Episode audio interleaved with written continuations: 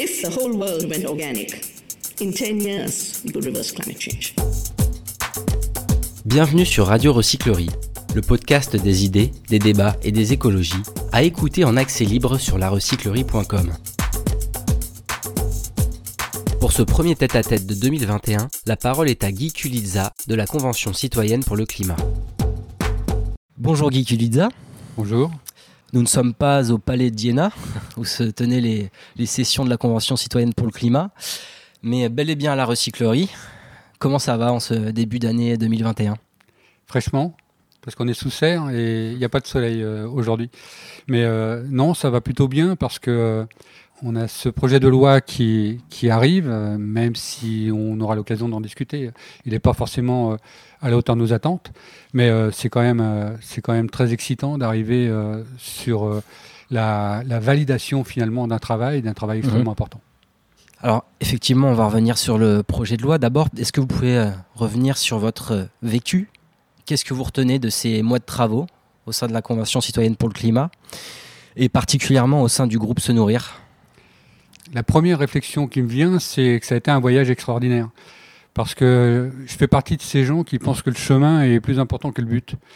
Et cette convention, euh, ça a été un voyage, un, voyage dans une démocratie très particulière, une démocratie participative. Ça a été euh, enfin pouvoir avoir la possibilité en tant que citoyen d'avoir une parole qui puisse être euh, prise en compte en dehors de toute élection, qui puisse être prise en compte par, euh, par les pouvoirs publics. Et quand je dis ça, je pense notamment à, à cette expression d'Élisée Reclus, euh, qui était un anarchiste, et qui pensait qu'à partir du moment où on votait, on abandonnait sa souveraineté.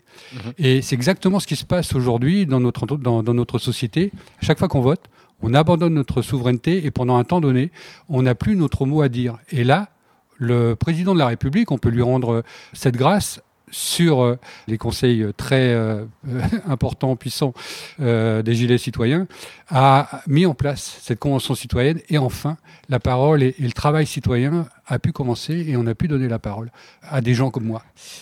Et diriez-vous que c'est l'expérience démocratique la plus importante, la plus intéressante que vous ayez vécue jusqu'alors? Oui, oui, c'est effectivement. Alors, non seulement une, expérience démocratique extrêmement importante et, que je conseille à, à tout le monde. Euh, il faut vraiment passer par ce genre d'expérience pour comprendre ce que démocratie veut dire. Et comme je le disais, on n'abandonne pas sa souveraineté. Donc, démocratie, ce que ça veut dire, participer d'une manière active à la démocratie en dehors de tout acte militant. Ça aussi, c'est important. C'est-à-dire qu'on ne fait pas appel finalement à un sentiment politique, on fait appel à un sentiment citoyen, à la population et, à ce qu'elle a envie de dire, à ce qu'elle a envie de, faire euh, comprendre à, nos, à nos élus. Donc Demos Kratos, c'est le pouvoir du peuple.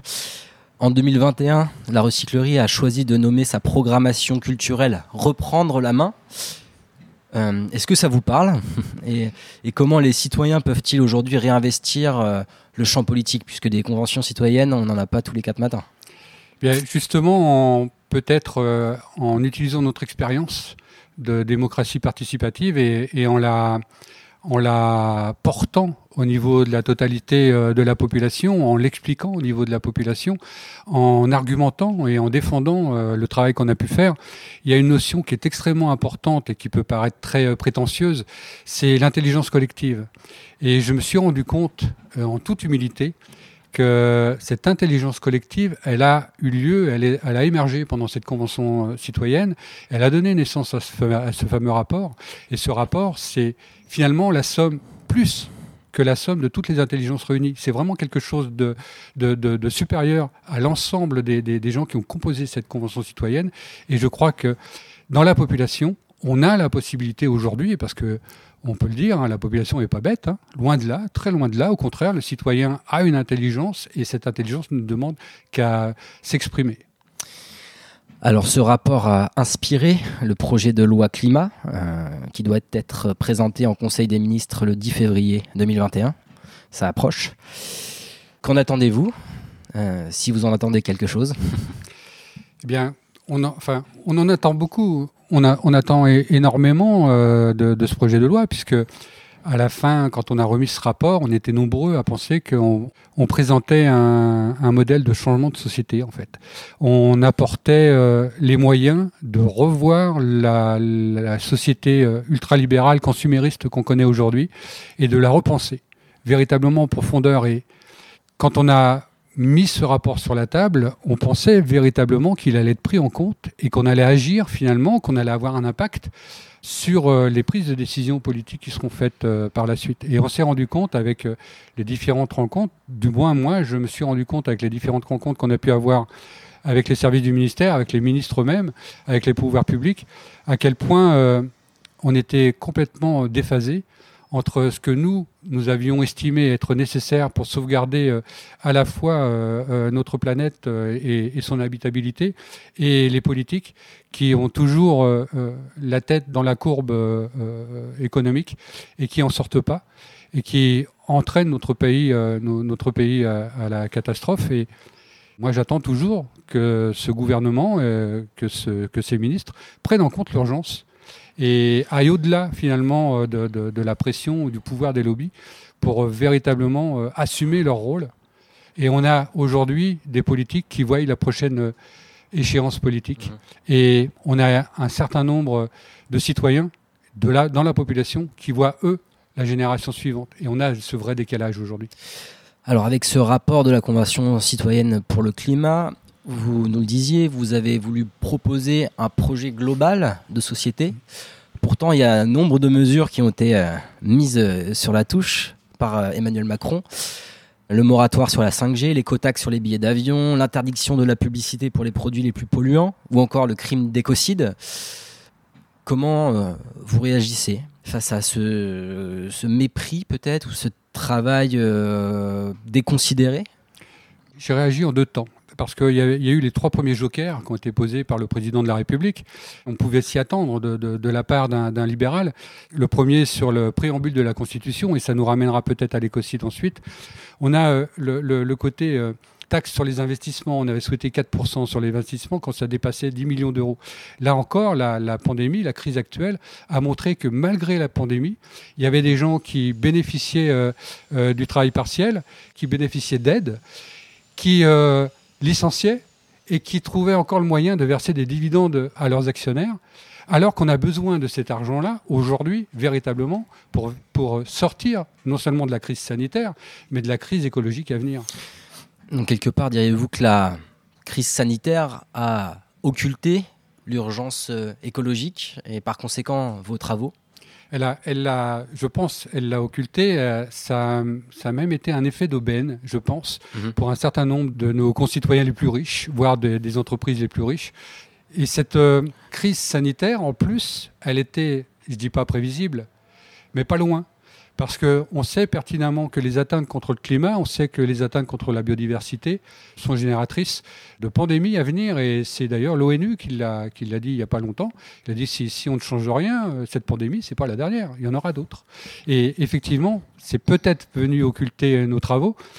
Ça a peut-être permis aussi à ce gouvernement de ne pas être trop en avant et de mettre en avant la crise sanitaire qui ne doit pas faire oublier à un moment donné la crise climatique qui vient et qui risque d'être beaucoup plus importante, beaucoup mmh. plus euh, catastrophique, beaucoup plus euh, puissante que la crise sanitaire qui aujourd'hui euh, et pourtant impacte énormément notre société. Crise climatique qui est d'autant plus prévisible que la crise sanitaire. Tout à fait. Vous êtes aujourd'hui largement engagé pour la reconnaissance des crimes d'écocide. Donc l'écocide signifie littéralement abattre notre maison. En quoi s'agit-il d'une notion fondamentale pour vous? C'est une notion extrêmement importante. Je voudrais juste faire un, petit peu d'historique, parce qu'en plus l'actualité rejoint l'histoire. C'est important, je crois, de le signaler.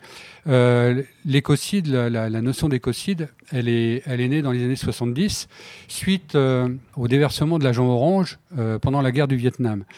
Et depuis 60 ans, on a encore aujourd'hui entre pas loin de 5 millions de personnes qui sont encore exposées à cet agent. Et on a encore 3 millions euh, euh, aujourd'hui euh, de personnes, donc de, Vietnamiens, qui subiraient encore les conséquences de cet agent orange. Au bout de la, troisième, quatrième génération, cet écocide, qui a été déclaré comme un écocide, continue, perdure. il a toujours un impact sur les populations. C'est 400 000 hectares de terres agricoles qui, qui ont été polluées, qui sont toujours polluées aujourd'hui. C'est la même chose en temps de paix. C'est ça qu'il faut savoir. C'est la même chose en, en, tant que paix. Le crime environnemental, il existe en temps de guerre parce que c'est une guerre, c'est volontaire, mais il existe en temps de paix parce que ce qu'on recherche derrière, c'est le profit. D'un côté, on recherche la victoire, là, on recherche le, le, le, profit. Et euh, il y a un lien véritablement entre l'écocide aujourd'hui et le génocide.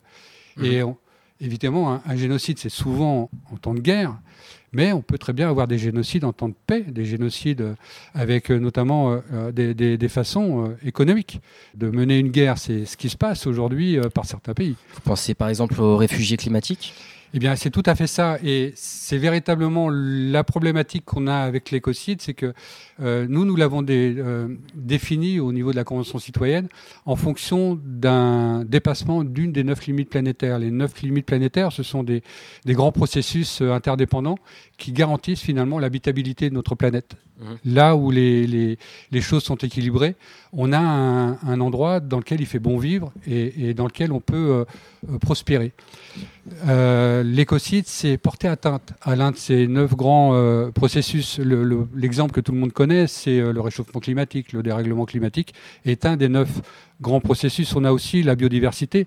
Euh, l'érosion de la biodiversité, c'est un deuxième euh, grand processus, c'est une deuxième limite planétaire. On a l'érosion, euh, des sols, disons le changement d'usage des sols plus, plus précisément. C'est un troisième grand processus. Et si je vous donne ces trois processus-là, c'est pas par hasard, c'est que ce sont les trois qui manifestement ont donné naissance à cette pandémie, qui ont permis l'émergence de cette pandémie. Il Donc y en a encore six autres. Donc c'est une notion large, très englobante.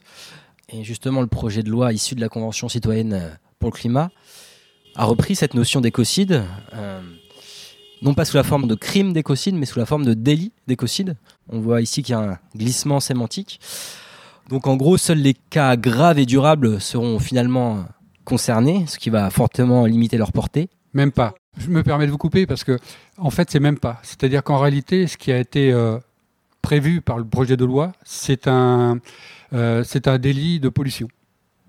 Et euh, quand on reprend la notion d'écocide, euh, la, no la, notion d'écocide, c'est vraiment une atteinte aux limites planétaires. Et la déforestation, je parlais du changement d'usage des sols notamment, la déforestation là-bas en Amazonie, entre autres, qui a été déclaré comme étant un écocide par le président de la République, ça a été de dire euh, bah, on rase l'Amazonie, on plante du soja pour pouvoir importer du soja et nourrir nos animaux, et ça c'est un écocide.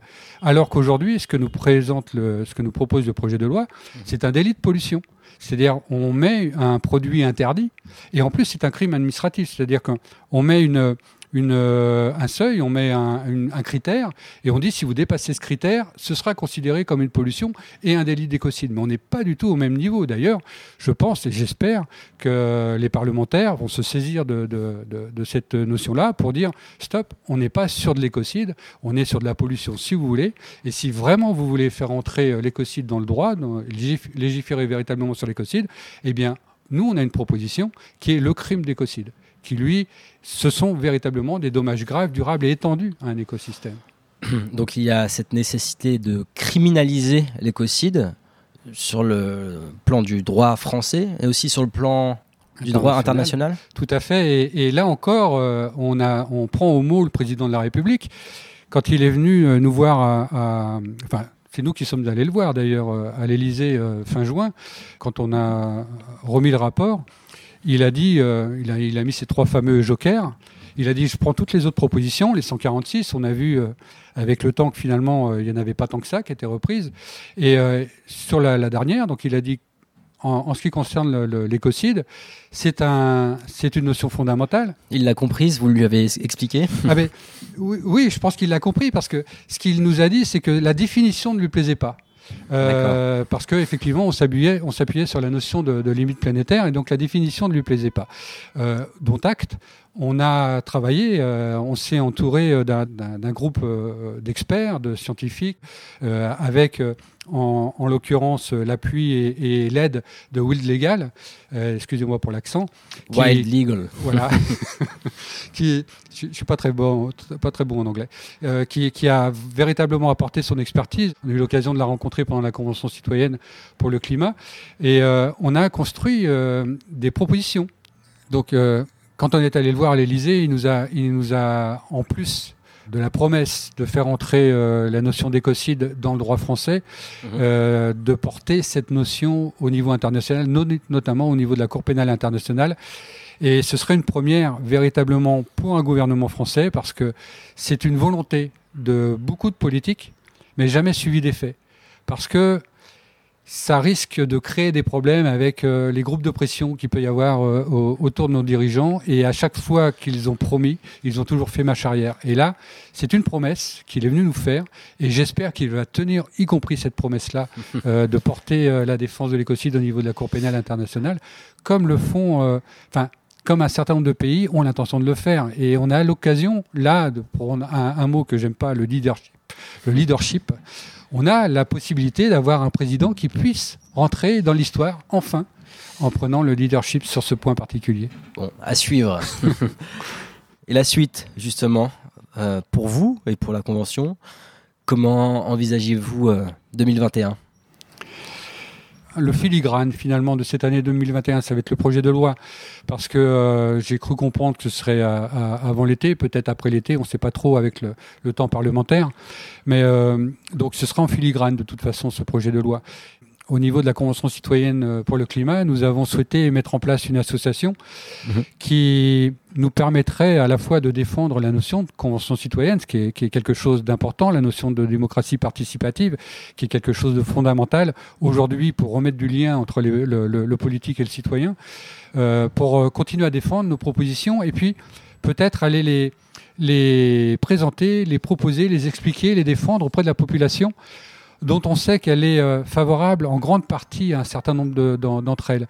Mais euh, peut-être d'une façon empirique. Et nous, ce qu'on souhaiterait, c'est aller leur expliquer, d'une part, pourquoi nous les avons construites, sur quelle base nous les avons construites, et pourquoi on souhaiterait euh, les défendre, et pourquoi on souhaiterait qu'elles soient portées au niveau de la, disons, de la loi. Et puis, euh, peut-être le plus... euh, le plus important, c'est euh, aller chercher notre légitimité auprès de la population. Parce que, en quelque sorte, on avait souhaité un référendum qui aura lieu, mais sur l'article 1 de la, Constitution. Et moi, je, fais, je faisais partie de ceux qui ont souhaité le référendum pour euh, tout un tas de mesures, parce que cette légitimité, on l'a, on l'a en quelque sorte, parce qu'on a une représentation de la population française, mais l'idéal, c'était quand même d'aller chercher leur approbation et qu'ils viennent nous dire véritablement, oui, ces mesures-là, si on avait été à votre place, on aurait souhaité les mêmes. Et c'est vraiment ça, cette légitimité que moi, j'espère qu'on puisse obtenir en 2021 de la part de la population. Et là, on arrive avec le référendum à une autre, euh, avec une autre temporalité, justement, une autre échéance, plutôt que simplement glisser un bulletin tous les cinq ans dans une urne? Eh bien, c'est ce que je disais au début. C'est rendre euh, sa souveraineté au peuple, euh, ni plus ni moins. Et c'est pour ça que beaucoup d'associations euh, de, de, politiques, y compris, réclament des référendums plus réguliers, parce que c'est devenu aujourd'hui la sanction d'un gouvernement ou d'une politique, alors que ça devrait être un moment démocratique important dans la vie d'une république. Et là, on les a plus ces moments importants. Le dernier qu'on a eu, je crois c'était en 2005, si je me souviens bien, où on avait dit non et finalement ils ont dit oui. Donc c'est, je caricature, mais euh, la population avait dit non et euh, ils se sont empressés par la suite, euh, trois ans plus tard, de, d'aller à l'encontre du souhait de la population. Et je pense que c'est ce que le politique craint le plus, c'est de prendre l'avis de la population et d'être obligé d'assumer l'avis de la population. Et ce rapport-là, on s'en est bien rendu compte, c'est que c'est l'avis de la population. Et finalement, le politique ne le prend pas en compte. Le projet de loi est complètement édulcoré parce qu'il ne correspond pas à ce que le politique souhaite.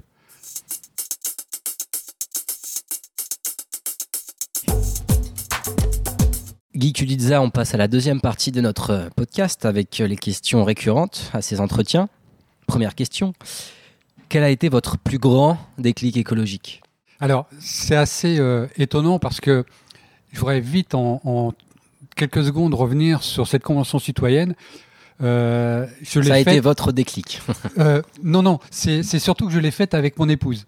Euh, moi, j'étais tiré au sort, donc je me suis retrouvé là-bas au Palais d'Iéna, au CESE, et elle est restée derrière son écran et elle a quand même suivi à chaque fois qu'il il y avait des, des retransmissions de, de, des réunions en hémicycle, et, et, etc.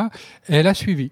Et donc, en fait, cette convention citoyenne, on l'a fait ensemble et, et elle a été mon garant, mon garde, mon support, y compris dans les moments où j'étais le, plus déprimé, parce qu'il y en a eu. Et en fait, cette convention citoyenne, on l'a fait ensemble et on a eu ce déclic ensemble.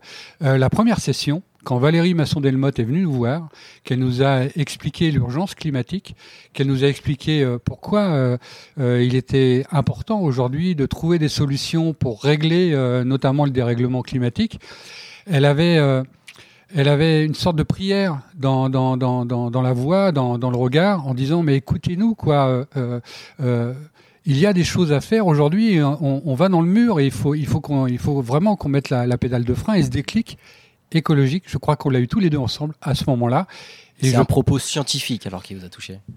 euh, je crois que c'est plutôt la démonstration scientifique de quelque chose qu'on avait, euh, enfin, auquel on se rend compte quoi. Aujourd'hui, euh, on subit les, les- le dérèglement climatique, mais d'une façon un peu euh, euh, malgré nous. euh, on ne sait pas trop ce qui se passe. Il y a des, inondations, il y a des sécheresses, on a des périodes de froid et on risque d'avoir des pics de plus en plus importants parce que on confond souvent météo et, et, et climat. Et en réalité, le dérèglement climatique, c'est simplement ces pointes qui sont de plus en plus nombreux. On explose finalement euh, euh, les, normes et on les explose très régulièrement. C'est ça le dérèglement climatique. Et c'est ça qu'on a fini par comprendre. Et on l'a compris d'une façon très euh, personnelle. On l'a compris en nous-mêmes. C'est pas une information qui nous a été donnée. C'est véritablement une. Euh, on a été éclairé. Alors, j'ose pas parler d'illumination parce que ça ferait peut-être un peu trop euh, initiatique, mais euh, on a véritablement reçu cet éclairage et on, s'est senti finalement, il y a des choses qui sont sorties de l'ombre, véritablement, et on a perçu aujourd'hui, enfin c'était le 4 octobre, on a perçu qu'il y avait des choses qui étaient dans l'ombre, qu'on maintenait volontairement dans l'ombre et qu'ils devaient sortir à la lumière. Et j'espère qu'on aura notre rôle à jouer pour maintenir justement la lumière sur ces choses-là. Donc une prise de conscience écologique et euh, une expérience de couple à la fois. C'est ça.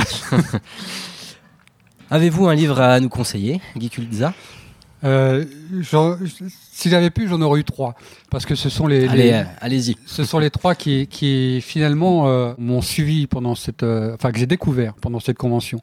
Le premier, c'est euh, le plus évident, c'était Homo Natura de, de Valérie Cabanès, qui, qui a été euh, le, le, le, bouquin qui m'a permis de comprendre en fait euh, d'une façon un peu plus euh, intellectualisée la notion euh, de, de planète, de sauvegarde, euh, d'écocide, enfin de dépassement des limites, etc.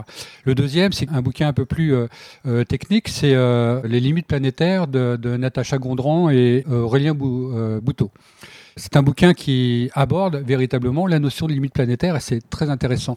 Mais en fait, celui qui pour moi est, véritablement celui qui m'a permis, euh, y compris d'avancer dans une pensée politique écologique, ça c'est important, c'est euh, la théorie du donut de, de Kate Raworth. Cette théorie du donut, elle prend en compte évidemment la notion de limite planétaire, qui est quelque chose de très important qu'on subit et qu'il va falloir euh, trouver des solutions pour pouvoir régler euh, ces, problématiques qui euh, engendrent des déficits en matière d'habitabilité. On risque, vous parliez de réfugiés climatiques, si on ne fait rien, les réfugiés climatiques, c'est pas par milliers qu'on va les avoir, c'est par millions, voire par milliards.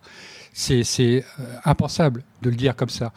Donc ça, c'est cette notion de limite planétaire. Elle, a- elle a rajouté le, le plancher social. Plancher social, c'est euh, un certain nombre de droits, l'accès à l'eau, l'accès à la nourriture, le bien-être. C'est un- une notion euh, très importante, ce, ce, ce plancher social, parce qu'il fait écho finalement à la Convention citoyenne qui a commis un rapport sur euh, la réduction de, gaz à effet de serre de 40%, mais dans un esprit de justice sociale. Ouais. Et cette notion de donuts, est, pour moi, est tout à fait caractéristique du travail qu'on a fait pendant cette convention euh, citoyenne.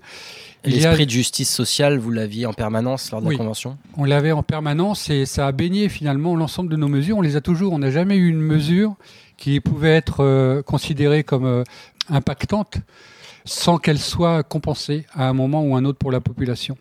Mais pour terminer juste sur cette notion de, donuts, c'est que ça m'a fait penser à, une euh, éventualité finalement. C'est-à-dire que on pourrait, pourquoi pas, avoir une politique aujourd'hui écologique qui prendra en compte la limite planétaire, le plancher social, et ce plancher so- social serait considéré comme étant euh, le bonheur intérieur brut.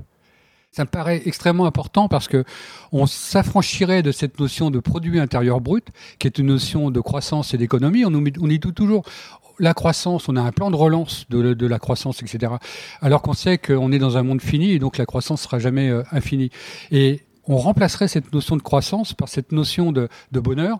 Et je pense que là, pour le coup, on aurait des pays qui seraient aujourd'hui considérés comme des pays très euh, vertueux en matière de PIB, qui en fin de compte seraient très euh, euh, mauvais en matière de BIB, de, BIB, de bonheur intérieur brut. Ça, ça me paraît important. C'est peut-être un peu utopique, mais pour moi, c'est peut-être là où je situe l'écologie politique. Eh bien, on va poursuivre dans une dynamique d'utopie avec une dernière question. Comment imaginez-vous le monde dans 20 ans? Si l'ensemble des mesures que vous avez proposées avec la Convention citoyenne pour le climat sont finalement adoptées Allez, faut bien rêver un petit peu. Il faut bien rêver et, je, enfin, ce que je souhaite, moi, c'est que dans 20 ans, on ait eu ce changement de société, ce changement de modèle. C'est tout à fait euh, le- le- l'essence même de ce rapport. On propose un monde qui est un peu plus frugal, et frugal, ça ne veut pas dire qu'on se prive. Frugal, ça veut dire simplement qu'on on prend ce dont on a besoin. Et c'est important, cette notion de frugalité. L'équité aussi. Ça me semble important qu'on on soit dans un monde équitable, que celui qui produit ait autant de droits que celui qui consomme. On est dans une société aujourd'hui consumériste où celui qui consomme a plus de droits que celui qui, qui produit. Euh, une notion de circuit court où on revaloriserait, on revitaliserait finalement euh, euh, la- l'agriculture locale, l'agriculture de proximité. C'est exactement ce que font euh, un certain nombre aujourd'hui d'associations, les tiers-lieux par exemple, pour pas les, pour pas les nommer, qui sont dans cette notion. Pourquoi pas, dans 20 ans, euh, qu'on soit dans un pays de tiers-lieux, finalement, en quelque sorte, avec euh, euh, l'équité, la frugalité, les circuits courts, la durabilité, la, production renouvelable, et puis la bienveillance entre, chacun, parce que plus on crée de, facilité à vivre et à bien vivre, et plus on crée de la, bien, de la bienveillance. Guy Kulitza, un grand merci.